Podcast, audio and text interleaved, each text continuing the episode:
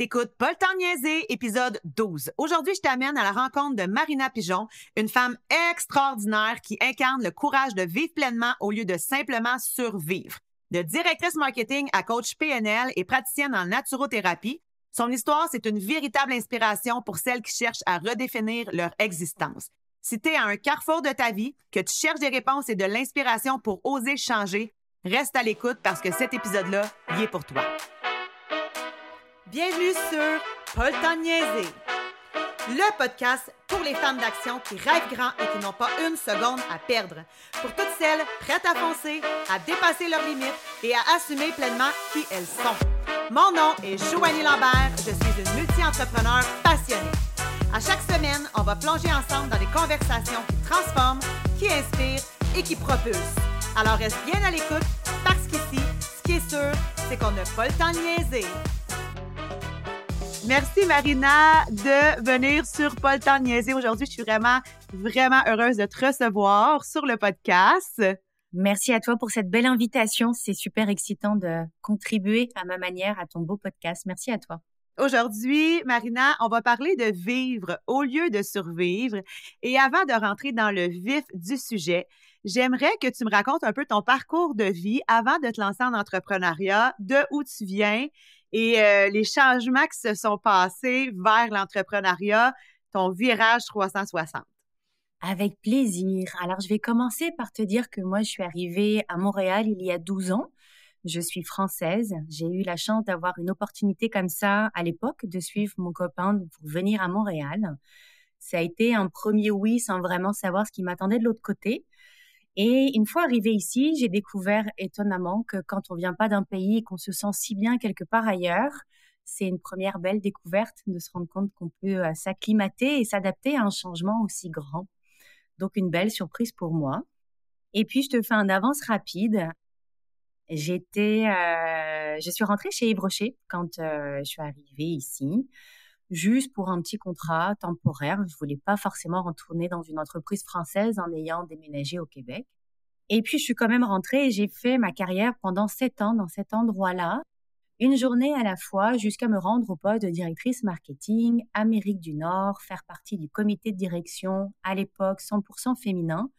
Donc, une belle, euh, une belle carrière menée jusqu'au bout, fièrement, avec beaucoup de travail, beaucoup de plaisir aussi, des super belles découvertes dans ce cheminement.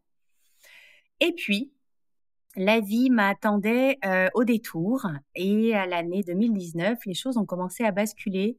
Je te dirais, il y a eu comme une, une nouvelle à la fois, un changement à la fois, mais qui finalement, au lieu de s'évacuer, se sont accumulés jusqu'à me rendre à l'automne 2019 en grande dépression avec euh, l'incapacité de, de, faire quoi que ce soit. En fait, mon corps, ma tête, mon énergie, tout avait pris le bord. Et là, pas le choix d'arrêter. J'ai mis trois mois, je pense, avant d'accepter cette situation. Et puis, au bout de trois mois, j'ai accepté que la seule chose à laquelle j'étais bonne à faire dans l'immédiat, c'était de rester dans mon lit, puis d'attendre, de prendre du temps, en fait, pour comprendre où je m'étais rendue, comment c'était arrivé. Ma vie professionnelle avait un peu changé, ça commençait à être très challengeant, assez changeant, des stratégies qui changent. Donc, j'avais été forcément ébranlée par ça au cours de cette année 2019. Et en parallèle, ma vie personnelle était compliquée. Je faisais une énième tentative de euh, fécondation in vitro pour tomber enceinte. Au bout de dix ans de parcours, ça commençait à me fragiliser. Donc, quand le travail a commencé également à prendre le bord, mes deux genoux ont plié en même temps, ce qui m'a, ce qui m'a mise à terre. Et c'est finalement le cadeau le plus mal emballé du monde que j'ai reçu ce jour-là. Parce que six mois plus tard, donc là, je te fais un avance rapide, on est en 2020. On est en mars 2020. Je suis en dépression depuis six mois et ça va continuer parce que c'est assez lourd comme process. Et il y a quand même au fond de moi une envie de me dire c'est pas possible que ce soit ça. J'ai dû me tromper quelque part ou en tout cas moi je me suis perdue sur ma route. Je sais pas où exactement, mais il va falloir que j'aille la retrouver. Cette partie de moi qui euh, bah, que j'ai oubliée en fait et qui, qui, qui hurle aujourd'hui pour reprendre sa place.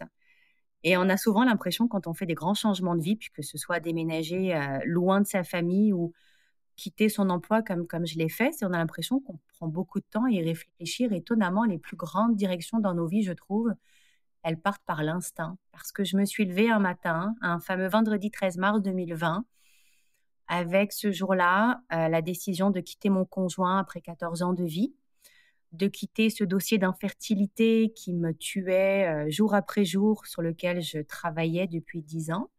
Et j'ai même quitté Montréal momentanément. Et la veille, je ne savais pas que j'allais faire tout ça. Donc un instinct a pris le bord.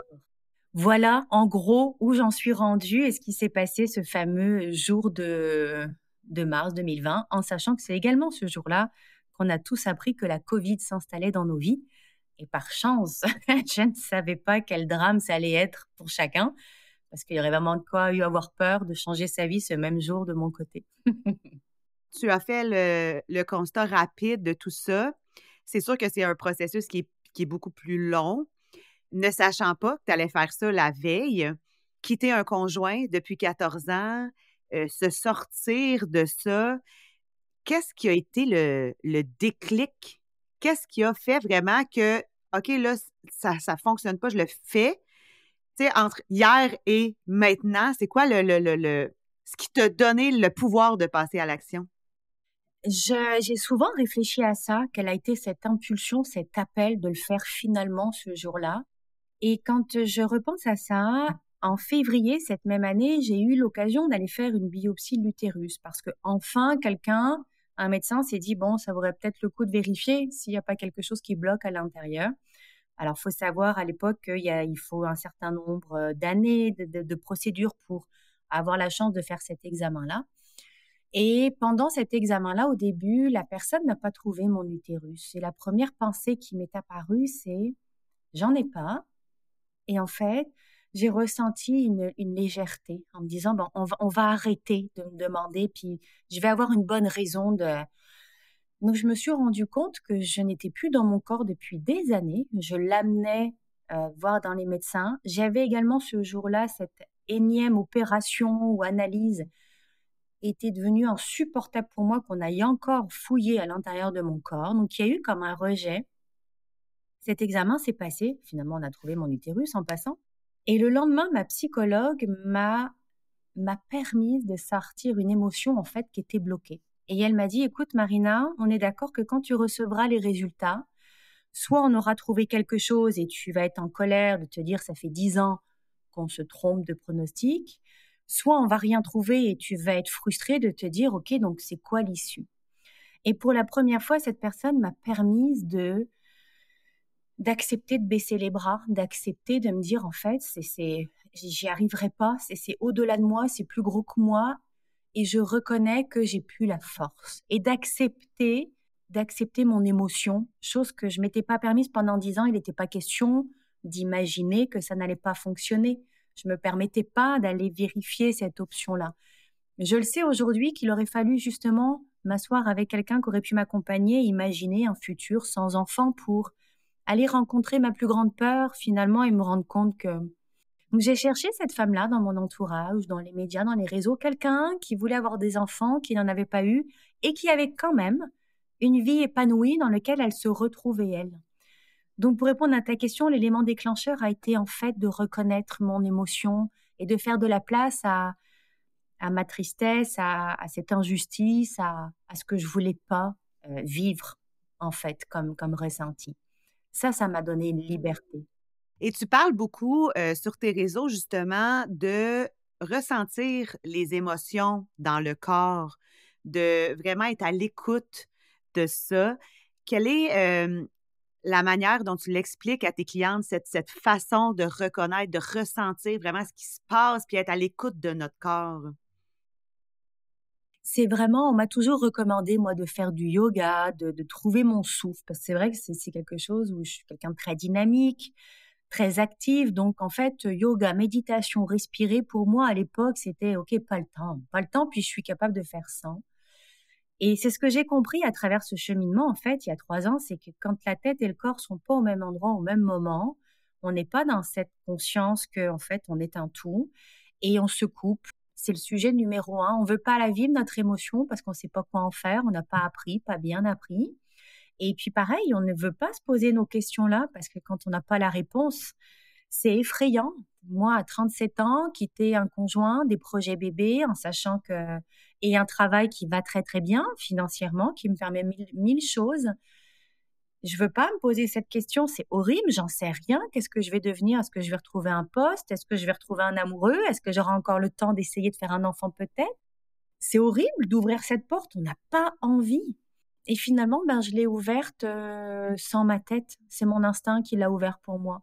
Je me suis réveillée, je me suis dit non, en fait, euh, je ne sais pas ce que ça va être, mais ça, c'est certainement plus cette façon de faire ou cette façon d'être.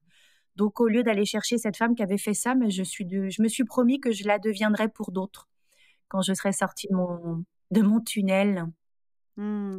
Et justement, le tunnel, après euh, que tu aies fait cette grande, euh, cette grande action-là de tout chambouler ta vie et de changer complètement, comment ça t'a pris de temps ensuite de justement te réaligner, sortir de ce tunnel-là? Euh, où est-ce que le choix de devenir, euh, d'aller vers l'entrepreneuriat est arrivé? En fait, ça a recommencé un jour à la fois. Donc, on est en plein Covid. Au début, j'avais, quand même passé un diplôme de coach. Coach en programmation neurolinguistique. J'avais fait ça pour le plaisir à l'époque. J'étais encore chez Yves Rocher. Et puis, ben, je me suis dit, parfait, je vais être coach. Mais en pleine Covid, bon, on n'ouvre pas un cabinet de coaching du jour au lendemain. C'est, c'est comme plus du tout euh, envisageable.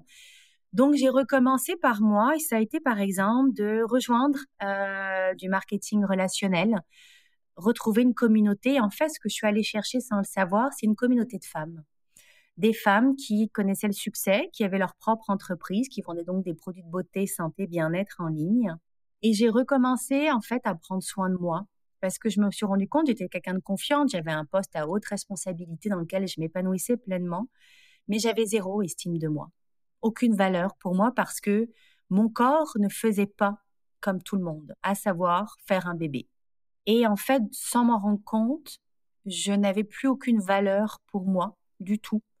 Et je n'aurais pas pu le nommer ça. Donc j'ai recommencé à bien manger, à prendre soin de moi, utiliser des bons produits pour mon corps, pour mon visage, à recréer une estime de moi en étant entourée de femmes qui vivaient des histoires incroyables, différentes de la mienne, parfois la même également.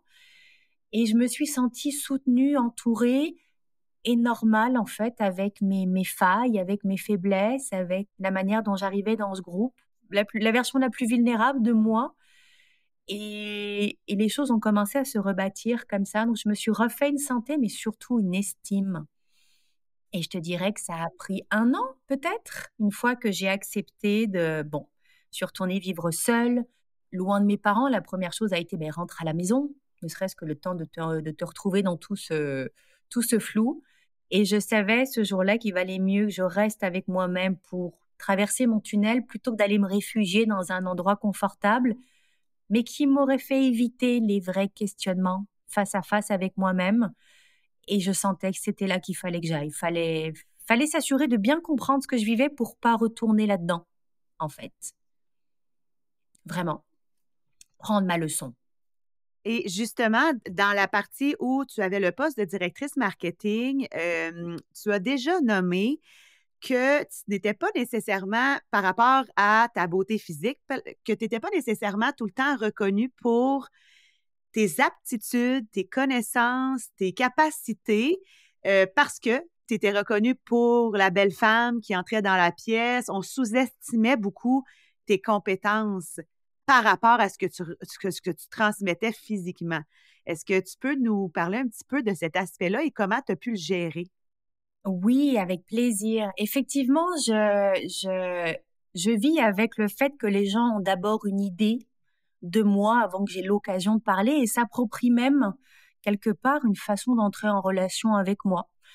Euh, c'est très agréable, je vais pas me plaindre, mais parfois, j'ai souvent ressenti, et, d'ailleurs je me rends compte que je suis cette personne qui en veut toujours apprendre plus, qui veut justement mentionner qu'elle a des choses à dire et que je me contente pas juste d'être un, support physique à une réunion ou une rencontre client. Ça se passe mieux quand c'est moi. Donc, j'ai toujours dealé avec ça et avec la fierté de me dire, ah non, je vais réussir en tant que femme. Mais bien honnêtement, j'étais dans une énergie extrêmement masculine au travail, à gommer et effacer mon côté féminin, en fait. Et j'avais une dichotomie incroyable en tête parce que la journée, je, finalement, j'évoluais comme un homme, donc une force masculine assez présente, dans lequel je suis extrêmement confortable. Je suis un peu plus masculin que féminin, finalement.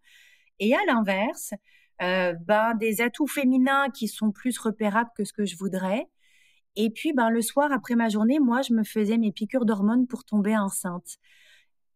Et je sais pas pourquoi, mais dans ma tête, il y a quelque chose qui me faisait dire, mais ça marche pas, je suis deux. Je, je, comment je peux être à tel point 100% un homme le jour et 100% une femme le soir? Je me créais toute seule une, ben une dichotomie. En fait, j'étais pas alignée, j'étais pas assumée dans ma féminité parce qu'en fait, elle manquait d'estime. Cette partie-là, elle ne faisait pas ce qu'un corps de femme fait.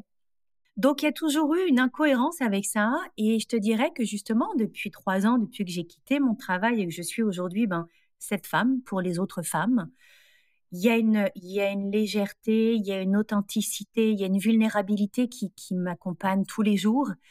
Et les relations ont complètement changé, en fait. J'avais beaucoup de problèmes, évidemment, avec les femmes. Aujourd'hui, c'est vers elles que je me tourne. Donc, il y avait quand même des choses à apprendre pour moi à l'intérieur de ça. Si je challenge quelqu'un physiquement, ben, je suis la première personne à, aller aider. Qu'est-ce qui te fait réagir en moi? Comment je peux t'aider pour trouver de l'estime en toi? Et puis, euh, ben, finalement, c'est ma plus belle force. Ce qui a été le bon plus gros obstacle, j'ai été intimidée au collège. Ça a vraiment été souvent un calvaire, euh, ce physique-là. Très honnêtement, j'avais pas le comportement pour assumer ça. Ça a été le cadeau de la vie, mais qui m'a amené en fait à le prendre pleinement, puis euh, à l'utiliser, parce que définitivement, c'est auprès des femmes que j'ai envie d'évoluer et que je me sens capable de les euh, accompagner aujourd'hui par mon histoire personnelle, puis également par mon parcours professionnel, en fait. Mmh. Et est-ce que tu penses que le fait d'avoir eu ce, cette expérience-là, c'est ce qui a fait que tu avais une grande timidité initialement, avec laquelle tu as pu passer par-dessus maintenant, mais est-ce que la timidité venait de cette position-là? Oui, pleinement en fait, pleinement. Parce que comme les gens avaient déjà une impression sur moi, ou m'achetaient directement, parce que ben, je, les attirais, j'avais rarement, moi, le temps de vérifier si j'ai envie de rentrer en contact avec la personne, est-ce que j'ai quelque chose à dire? J'ai rarement eu le temps de me préparer, finalement, parce que mon physique arrivait toujours avant moi. C'est bête, hein, ce que je te dis, mais j'étais à l'intérieur de moi et extrêmement timide pour essayer de minimiser l'impact. On me voyait trop, c'était trop. C'était trop tout le temps. Parce que j'ai pas su quoi faire de ça. Je voyais bien que euh, j'accrochais les regards, mais même les professeurs à l'école qui faisaient plus des remarques à mes parents sur euh, mon physique plutôt que sur mes compétences. Puis en plus, bah, j'étais gentille. Ben oui, parce que j'étais timide en fait. Donc il y a eu un mélange de qu'est-ce que je comprends moi dans ma tête d'enfant de, de ça en fait? De... Donc être timide était un peu la seule ressource et ça a été finalement quelque chose que j'ai voulu travailler parce que je m'empêchais beaucoup de choses dans la vie. Et ça a été aussi un beau cadeau parce que ça a développé mon écoute. En fait, d'être coach aujourd'hui, ça, c'est sûr que ça a déjà créé ça en moi d'être à l'écoute. Et puis justement, tu sais, concrètement, c'est quoi les, conseils ou euh, les solutions, les trucs, les astuces que tu as mises en place pour passer par-dessus cette timidité-là, pour développer ton sens de la répartie, pour être à l'aise d'aller vers les gens? Je l'ai travaillé. En fait, j'ai décidé que ça pouvait pas être comme ça, la vie non plus. Je loupais trop de choses. Donc, je me suis euh, obligée à premier job étudiante à aller dans la vente faire face à des clients inconnus euh, qui ont des demandes spécifiques pour lesquelles je saurais répondre ou pas. Mais j'ai décidé de me confronter à ça. Je m'étais également rapprochée d'une personne de ma famille qui avait beaucoup de réparties, euh, qui m'impressionnait énormément parce que elle avait toujours le bon mot, la bonne phrase, la, la bonne blague. À aucun moment elle se sentait diminuée. Et j'étais admirative de ça. Donc j'ai moi j'ai beaucoup travaillé. Je travaille encore beaucoup en mode inspiration. Euh, quand quelqu'un a une qualité que j'aime, je vais beaucoup l'observer, je vais, euh, je vais apprendre d'elle. Donc, je l'ai travaillé et c'est un peu ma façon de vivre les choses. Quand quelque chose me fait peur ou que je me sens bloquée dans mon potentiel, je l'adresse, je, vais le rencontrer, je vais apprendre sur ça, je vais demander de l'aide. je vais lire, je vais m'essayer, ne serait-ce que euh, de me filmer quand je fais des lives ou autres. Mais je m'oblige, je le regarde encore tous un par un, je m'autocritique, je m'améliore, parce que je veux que ce soit plus facile et plus léger, en fait, plutôt que de rester bloqué dans une de mes peurs qui est complètement euh, futile. Quand on a, on a chacun les peurs qui nous méritent de les traverser parce qu'il y a un cadeau de l'autre côté, c'est pour ça qu'on n'a pas les mêmes. Donc en fait, la peur est, est exactement l'endroit où il faut regarder, il y a un cadeau de l'autre côté. Mmh. Puis, tu sais, c'est drôle parce que je suis en train de mettre en place une, un groupe, en fait, qui va être hybride entre le réseautage et la formation continue. Et souvent, les gens sont un peu frileux d'aller dans des activités de réseautage par, justement, timidité, anxiété, stress, devoir aller vers les gens, devoir se présenter, être un petit peu dans le small talk au début, euh, de quelle manière on va être perçu et tout ça. Euh, est-ce que tu aurais des trucs à mettre en place pour quelqu'un de timide qui veut élargir son réseau d'affaires et être moins anxieuse d'aller participer à des événements de réseautage, par exemple? Il y a des petites astuces parce que, étant coach en programmation neurolinguistique, c'est la manière finalement dont nos idées, nos croyances sont câblées dans notre cerveau. Une fois qu'on a compris ça, on comprend que si on change certains fils, on peut réagir différemment. Typiquement, dans le cas de la timidité, lorsque vous allez à une soirée, allez vous présenter en serrant la main de la personne. Bonjour, on n'a pas encore été présenté. Je m'appelle Marina. En préparant deux, trois phrases comme ça, type, vous venez déjà vous préparer. Quand vous serrez la main à quelqu'un, obligez-vous à regarder les yeux de la personne et tant que vous ne connaissez pas la couleur, ne lâchez pas la main. Autrement dit, là, au lieu d'être gêné de vous écouter, vous êtes concentré sur autre chose. Donc, votre cerveau, vous lui avez donné l'ordre d'aller voir la couleur des yeux de votre interlocuteur. Il n'est pas en train de vous parler, en train de vous dire, mais qu'est-ce que t'es bête, t'es trop timide, t'es nul. Donc, on lui a donné une occupation, il nous fout la paix. D'aller dans la démarche de, on n'a pas encore été présenté, ça donne l'impression que vous êtes chez vous ici, vous connaissez tout le monde. Donc en fait, par plein de petites astuces comme ça, vous venez de réorganiser dans votre cerveau le chemin habituel qui vous faisait vous sentir rouge, mal à l'aise, vous faisait transpirer peut-être les mains moites. Là, l'objectif à votre cerveau, c'est d'aller regarder la couleur des yeux de votre partenaire, de votre collègue. La main, ça amène un geste. vous avez trop de choses à penser pour justement penser à votre timidité et à votre gêne. Et juste ça, ça va vous demander une demi-seconde de courage pour aller vous présenter, mais après, vous n'avez plus qu'à écouter. Les gens adorent parler d'eux. Soyez cette personne, vous allez passer pour quelqu'un d'extraordinaire en ayant finalement dit trois mots, mais trois mots bien placés au bon moment. Et donc, à force de faire ce genre de choses, typiquement, on commence à trouver de l'aisance. Hmm. C'est super intéressant, Marina. À travers tout ce, ce parcours-là que tu as eu, qui n'a pas été facile, comment on trouve le courage de, ben déjà, lâcher prise sur certaines choses pour être capable d'aller de l'avant? Comment on trouve le courage de changer notre vie qui, nous ne, qui ne nous convient plus? De quelle façon on est capable de, ça, de trouver le courage? Typiquement, je crois qu'on on ne le trouve pas, on se lève pas un matin avec du courage alors qu'il n'était pas là la veille. Je crois que ça se construit et je te dirais qu'en fait, pour moi, la définition du courage aujourd'hui, c'est parmi tous les choix possibles, c'est de choisir de prendre l'option la plus difficile. Quand j'ai fait le choix, moi, de, de quitter ma vie, d'enlever toutes mes étiquettes sociales, finalement, de conjointe, de directrice, de, j'ai pris l'option la plus compliquée. Je pouvais retrouver du travail, retourner dans le mien. Je pouvais trouver du travail ailleurs. Je pouvais rester dans mon couple et améliorer encore et encore les choses. Je pouvais rentrer chez mes parents et me faire consoler, être dans une bulle de protection. Et en fait, j'avais la chance d'avoir tous ces choix. Bien sûr, je suis reconnaissante pour ça.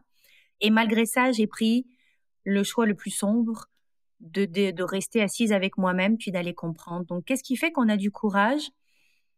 C'est de constater qu'on n'aime plus sa vie comme elle est.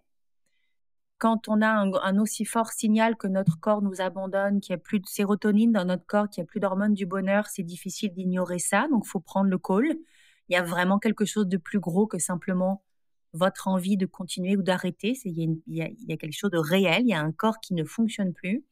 C'est finalement la plus grande rupture de cœur de ma vie d'avoir vu que mon corps voulait plus suivre, en fait, ne jouait plus le jeu de supporter ma vie. Donc il y a une prise de conscience et puis l'idée c'est de se demander est-ce que c'est ça, moi, ma vie? Ça va être ça le résumé? Parce que moi, quand ça m'arrive autour de 40 ans, il y a aussi l'option de se dire j'ai super bien travaillé pour créer cette vie-là. Est-ce que je la continue? Et auquel cas, ben, il n'y a, a, plus trop de découvertes, c'est une continuité Ou est-ce que je décide maintenant que c'était bien, mais c'est pas tout à fait ça encore? Ça pourrait être différent, ça pourrait être plus épanouissant. Et auquel cas, qu'est-ce que je fais pour, pour le créer? Donc, c'est d'avoir une vraie discussion avec soi, le courage, et de, de prendre sa responsabilité. C'est important pour moi, la responsabilité. Plutôt que se déverser sur son conjoint, ses amis, ses parents, de tout ce qui va pas, à un moment donné, c'est de, de, voir à quel point on n'est pas de bonne compagnie quand ça va pas. Donc, on recommence par soi. Qu'est-ce qu'il faut que je fasse pour améliorer les choses? Pour moi, c'est important. Puis le jour où j'ai appris qu'il y avait 83 400 secondes par jour et que jamais on les récupérait, ces secondes, jamais. Les jours passent et ne reviennent pas. Mais c'est quelque chose qui m'a, qui est venu me confronter, de me dire que je peux continuer tel quel, finalement, une minute, une heure, une journée, une semaine, ou décider qu'à partir de maintenant, chaque seconde, comment la passer au mieux avec des gens inspirants. Il y a des obligations dans la vie, mais qu'est-ce que je fais moi pour que chaque journée vaille la peine d'être vécue, en fait? Et ça, je trouve que ça ramène une importance et une urgence de vivre parce qu'on n'a pas le programme, on ne le sait pas. Quand est-ce que ça s'arrête? Donc, comment moi je m'assure de, de... C'est vraiment une question que je me pose tous les jours. Est-ce que cette journée a bien été vécue? Et si c'est pas le cas, qu'est-ce que je dois ajouter?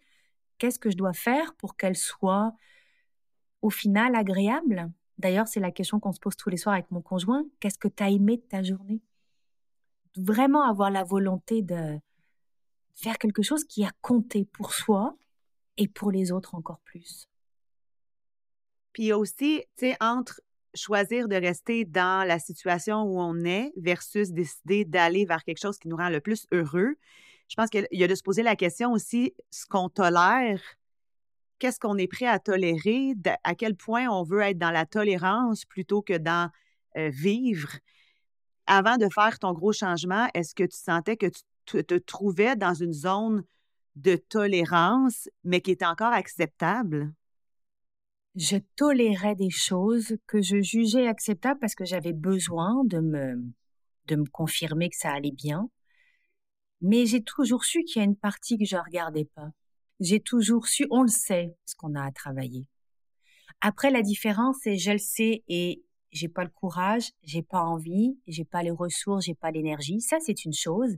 Et j'encourage au moins ça avec mes clientes. Reconnaissez qu'il y a un sujet à aborder plutôt qu'être dans l'ignorance.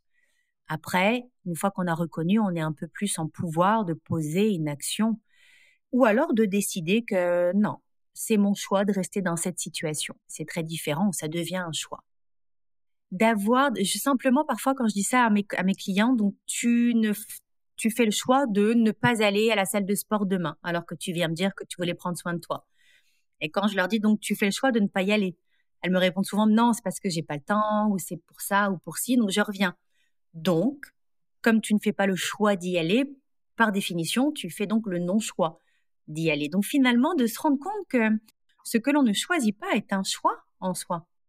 Et c'est désagréable à se faire dire ça. Moi, je suis là justement pour challenger, pour entendre le est-ce que tu es d'accord avec ça? C'est ça qui se passe en réalité, quelles que soient toutes les merveilleuses raisons du monde pour lesquelles tu ne fais pas ce choix de quitter ton conjoint, quitter ton travail, de prendre soin de toi, de prendre sept minutes en plus de faire ça, alors tu fais le choix inverse. Et généralement, ça vient confronter suffisamment pour Ok, alors tu as raison, je fais le choix de ne pas aller à la salle de sport pour l'instant. On n'est déjà plus au même endroit en termes d'énergie.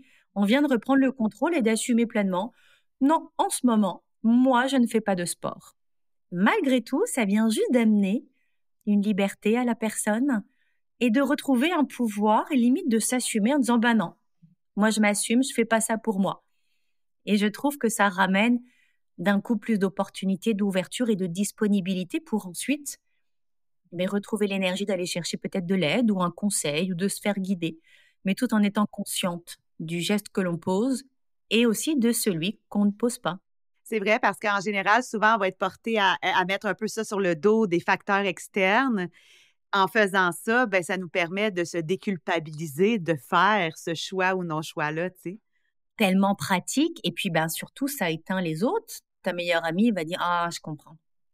Mais c'est ce que je rappelle aussi souvent je ne suis pas votre amie, je suis votre coach. Donc, vous venez me voir pour ben, pour que les choses changent, parce que c'est pas le rôle d'une amie. Une amie est là pour nous plaindre, nous chouchouter, nous entendre, nous donner des conseils parfois qu'on n'a pas demandé aussi. Mais moi, je suis là juste ben, pour vous rappeler qu'on a tous le même potentiel. C'est une question de choix, définitivement. Souvent, tu dis que tu poses la question à tes clientes. Oui, mais qui a dit ça?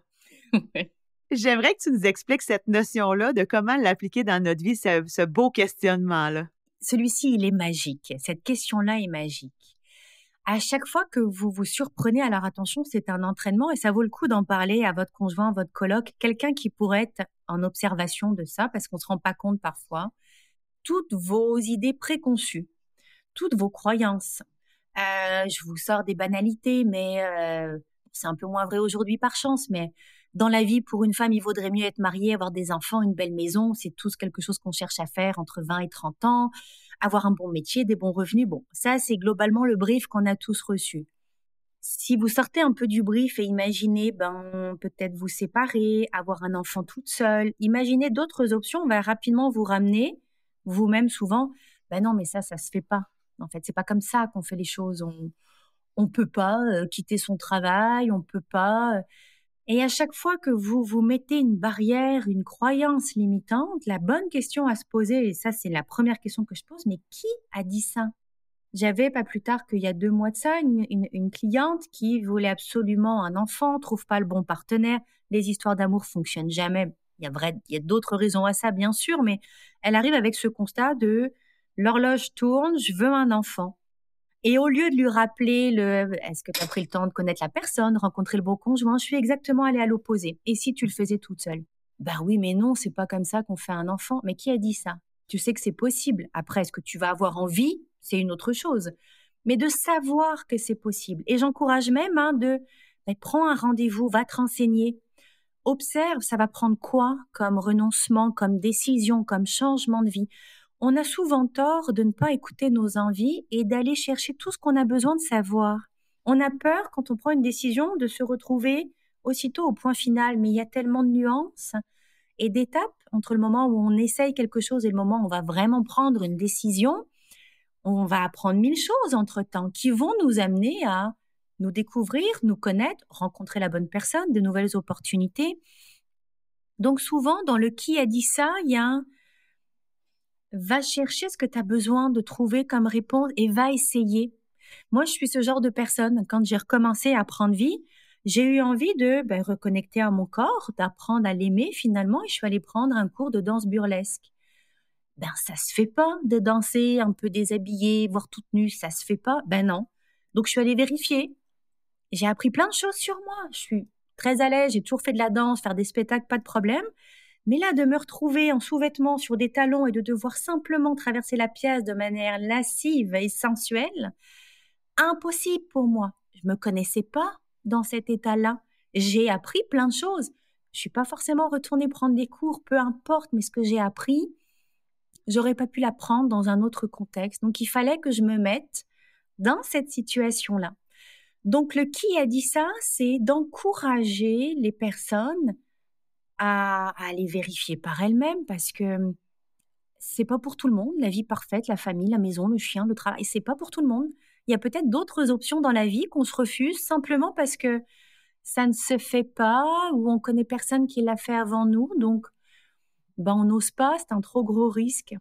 Donc, cette question, elle est bonne à se rappeler et ça marche pour tout de vous questionner. Ça peut même être une question que vous avez sur un post-it partout dans la maison, vous entraînez avec vos amis à chaque fois que vous avez une croyance, mais en fait, qui a dit ça? Ça vous appartient, c'est à vos parents, c'est à l'éducation?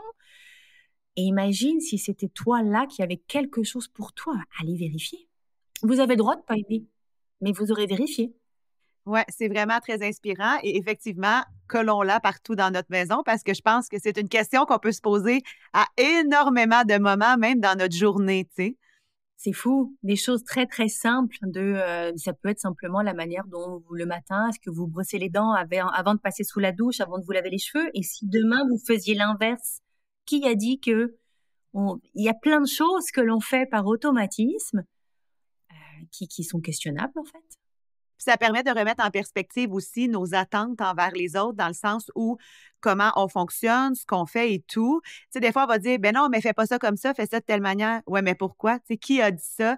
De remettre un peu en perspective ce qu'on, ce qu'on impose des fois aux autres par nos croyances, pensant que la personne pourrait nous répondre, ouais, mais qui a dit ça? Tu sais, qu'il faut que je le fasse de cette façon-là ou que je dois avoir tel chemin ou tel parcours. Mmh. Exactement. Puis peut-être, euh, de s'autoriser à faire les choses dans un autre sens que celui qui est prévu. Alors c'est sûr, vous allez peut-être vous confronter à la vie des autres, mais une fois que vous avez cette question en tête, vous êtes capable de vous défendre. Puis si quelqu'un vous dit, ben, t'as lâché une job avec un si bon salaire et t'avais aucun plan B. Non, t'as pas eu peur. Oui. Mais c'est, tu te rends compte, mais oui, mais qui a dit qu'en fait, euh, c'était pas possible de tout remettre en jeu en même temps? Ça donne du pouvoir. Exactement. Et puis, justement, si on, je reviens un petit peu sur l'aspect que je disais que des fois, à l'extérieur de nous, souvent, on exige beaucoup des autres ou des gens qu'on a dans notre entourage. Si on prend le temps de se poser la question, est-ce que je suis moi-même la personne que j'aimerais fréquenter dans ma vie, par exemple? Ça remet un peu en perspective nos attentes envers les autres. Et ça, je sais que tu l'abordes aussi beaucoup auprès de tes clientes ou en tout cas sur tes réseaux sociaux. J'aimerais que tu me partages ton avis par rapport à ça. À ça. Effectivement, ça revient à la notion de responsabilité. On attend tellement des autres qui viennent compléter, lire dans nos pensées.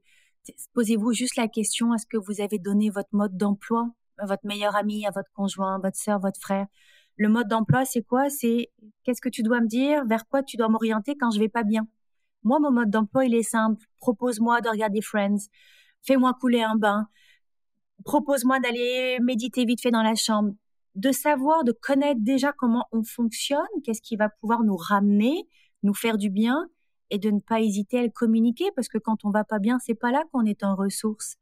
Donc de se prendre complètement en entier sa responsabilité pour être une meilleure personne pour les autres. Et effectivement, quand j'accompagne des personnes qui ont des peines de cœur, qui ne trouvent pas la bonne personne, puis il y a souvent le, le fameux cliché qui fonctionne en passant, de faire la liste de tout ce que vous voulez retrouver chez l'autre, pour l'avoir fait moi-même, parce qu'il a fallu à un moment donné que je me retrouve sur les sites de rencontres aussi, chose que je ne pensais pas vivre dans ma vie, apprentissage. ben en fait, votre liste parfaite, une fois qu'elle est faite, déjà demandez-vous, est-ce que vous, vous êtes à ce niveau-là? Est-ce que vous, vous avez ces aussi belles qualités?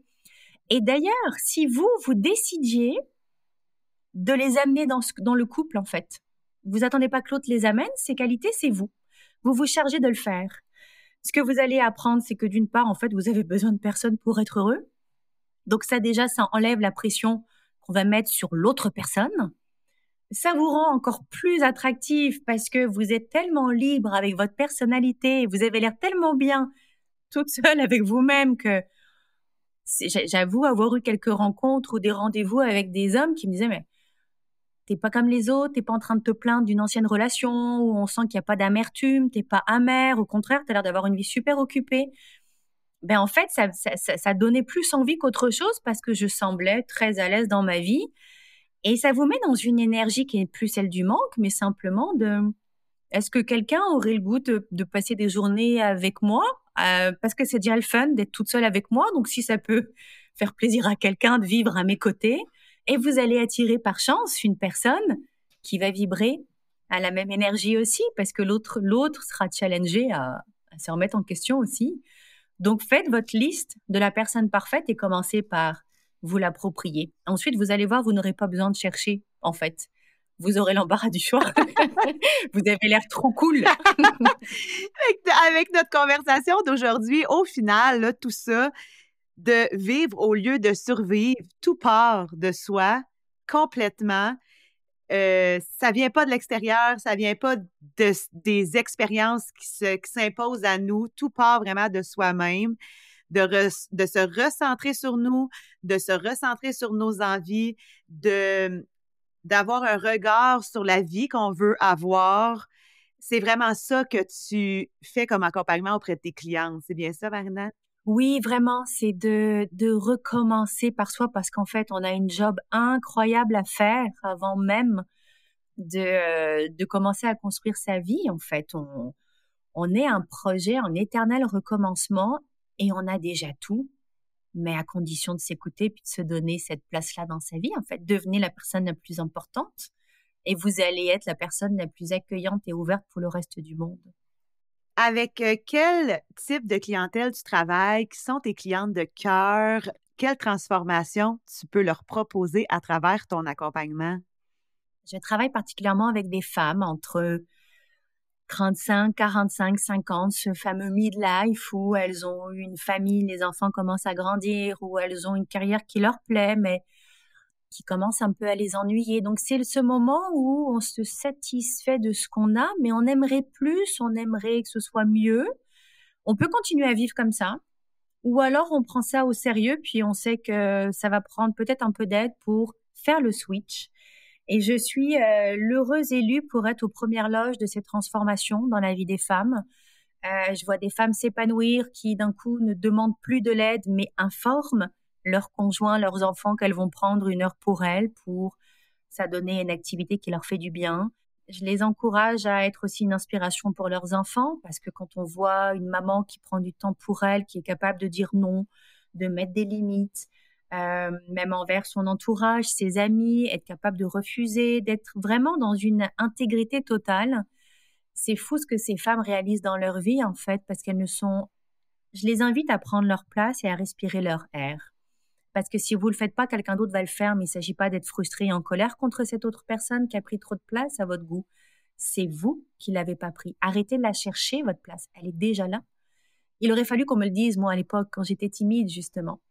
Elle était déjà là, ma place. J'avais juste pas pris cette place-là dans ma vie. Et, j'assiste à des transformations, euh, des, des, lumières. C'est beaucoup de gratitude de voir à quel point ben, juste un endroit où on peut enfin venir se déposer et simplement ben, rebrancher des choses dans notre cerveau pour voir les jolies choses et reprendre son pouvoir permet d'avancer, peu importe l'univers dans votre vie ou le domaine que vous voulez essayer, vous avez la capacité. Et l'accompagnement par le coaching euh, PNL, tu reparles de, rebrancher certaines choses au cerveau. Concrètement, cet accompagnement-là, il se met en place par quoi? Des exercices, par euh, la répétition de certaines actions? Comment ça fonctionne exactement?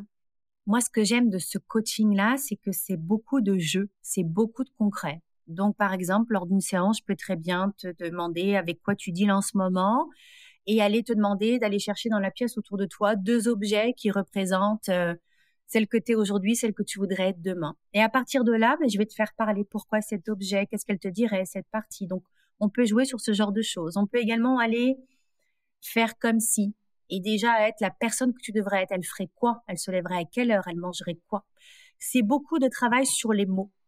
Euh, je vais constamment reprendre la personne. Si jamais ça arrive. Quand ça va arriver, je vais être prête. Donc c'est vraiment retravailler les chemins neuronaux que l'on a et décider de chaque mot a une vibration. Chaque endroit, chaque personne que vous rencontrez, chaque objet nous envoie des messages, on les émet, on les reçoit.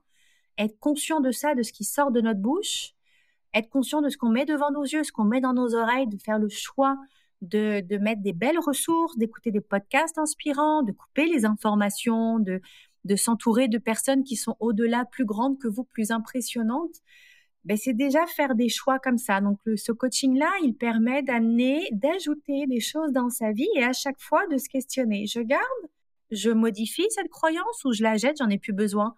Elle était pratique quand j'avais 10 ans, aujourd'hui j'en ai 40, je vais savoir faire. Donc, c'est vraiment re-questionner tout, être curieux, comment je fonctionne, qu'est-ce que j'aime, qu'est-ce que je garde, qu'est-ce que je jette? Et qu'est-ce que je veux apprendre? Donc, on ajoute tranquillement, chacun sa vitesse, des nouvelles manières de faire. Je peux proposer à une cliente de se brosser les dents dans le sens inverse de d'habitude. Juste ça, de l'amener à observer, peut déjà, vous venez d'ouvrir une, nouvelle porte, une nouvelle fenêtre dans votre tête. Oh, j'ai juste fait ça et ma journée est complètement à l'envers. Qu'est-ce que je dois apprendre de ça? Est-ce que je préfère cette version à l'envers d'ailleurs? Donc c'est vraiment des jeux beaucoup avec les mots et votre façon d'appréhender votre quotidien en fait. Ce sont des astuces au quotidien. Mmh. Tout au long de notre conversation, je t'ai souvent entendu dire, euh, tu sais, nommer les, les dizaines d'âges, la vingtaine, la trentaine, la quarantaine. Avec le recul, maintenant, que dirais-tu à la Marina de 20 ans, celle de 30 ans et celle de 40 ans? Oh, ça, c'est une bonne question. C'est rare quand on m'en pose à moi des questions. c'est moi qui les pose. tu m'as eu. Qu'est-ce que je dirais à celle de 20 ans? Je lui dirais euh, fais tes essais, suis ton cœur et tu vas tomber et c'est correct, tu vas apprendre. N'aie pas peur de tomber, en fait. Celle de 30 ans, félicite-toi, c'est déjà une belle dizaine. Finalement, le 20-30, c'est un peu notre première dizaine tout seul, où on décide globalement de tout, versus le 0-20, où on a été quand même pas mal accompagné. Donc, euh, celle de 30 ans, je lui dirais, continue comme ça, améliore, reste alerte. Reste alerte, c'est pas parce que tu as une, ça y est, c'est assez carré, tu sais où tu t'en vas, ça y est, les, les bases sont mises, mais attention, t'endors pas sur le brief. Vérifie. Ça te convient encore? C'est toujours OK pour toi? Quelles que soient les sphères de ta vie, en fait. Donc, questionner. Et celle de 40 ans que je suis aujourd'hui depuis quelques mois, je l'adore, cette fille-là.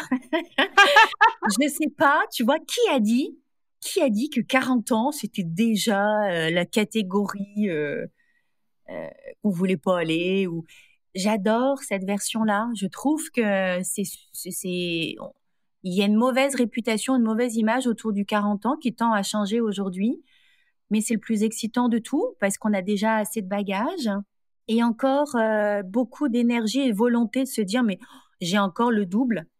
Globalement bien sûr, mais j'ai encore le double possible de pour faire tout ce que je veux. J'ai bien répondu au brief. Maintenant, c'est moi qui vais écrire mon brief. En fait, ça y est, c'est moi qui décide. Et il y a une assurance, il y a un lâcher prise.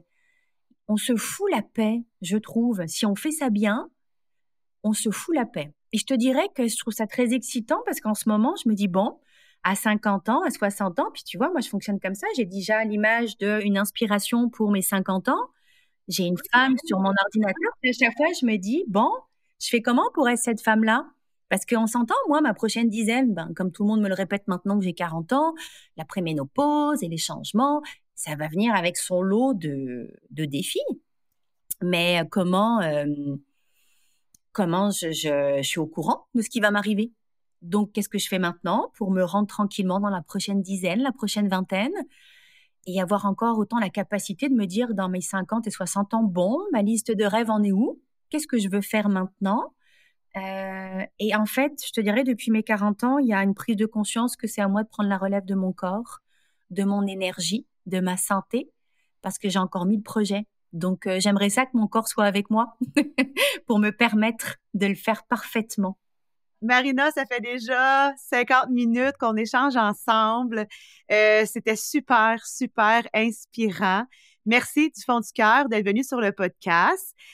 Pour terminer, où est-ce que les femmes qui ont envie de se réaligner dans leur vie, euh, de se retourner vers ce qu'elles ont envie vraiment, peuvent te trouver pour aller de l'avant avec tes services? Euh, je suis sur Instagram, sur Facebook, YouTube, LinkedIn, un peu partout, comme aujourd'hui, partout où il y a des femmes. Simplement me retrouvant Marina Pigeon, pigeon comme l'oiseau. Ça, c'est aussi une des premières parties que j'ai appris pour arrêter d'être timide. Donc, écrivez-moi n'importe où, sur n'importe quel réseau. Je vous inviterai à ma communauté Révèle, où justement, je parle constamment de sujets féminins. Euh, et puis avec plein d'autres projets en cours. Donc euh, Marina Pigeon comme l'oiseau, vous devriez me trouver euh, assez facilement sur les réseaux. Merci à toi Joanie, ça a été un plaisir. Merci pour cet honneur. Merci beaucoup à toi et puis on se revoit prochainement sur tes plateformes. C'est déjà tout pour aujourd'hui. Un grand merci d'avoir été à l'écoute jusqu'ici. J'espère sincèrement que cet épisode-là t'a donné l'énergie pour passer à l'action dans ta vie ou dans ta business. Pense à t'abonner pour ne rien manquer des prochains épisodes et si tu veux soutenir la mission de Temps Niaiser, je t'invite à partager le podcast sur tes réseaux sociaux, à laisser un avis positif ou simplement une note 5 étoiles sur ta plateforme préférée. Si tu veux prolonger la conversation, tu peux toujours me retrouver sur Instagram avec mon nom, Joanie Lambert. Et surtout, n'hésite pas à venir me partager tes commentaires et tes questions en DM. J'adore vraiment, vraiment ça, échanger avec toi. Et puis ben sinon, je te dis à la semaine prochaine et encore une fois, merci du fond du cœur pour ton écoute.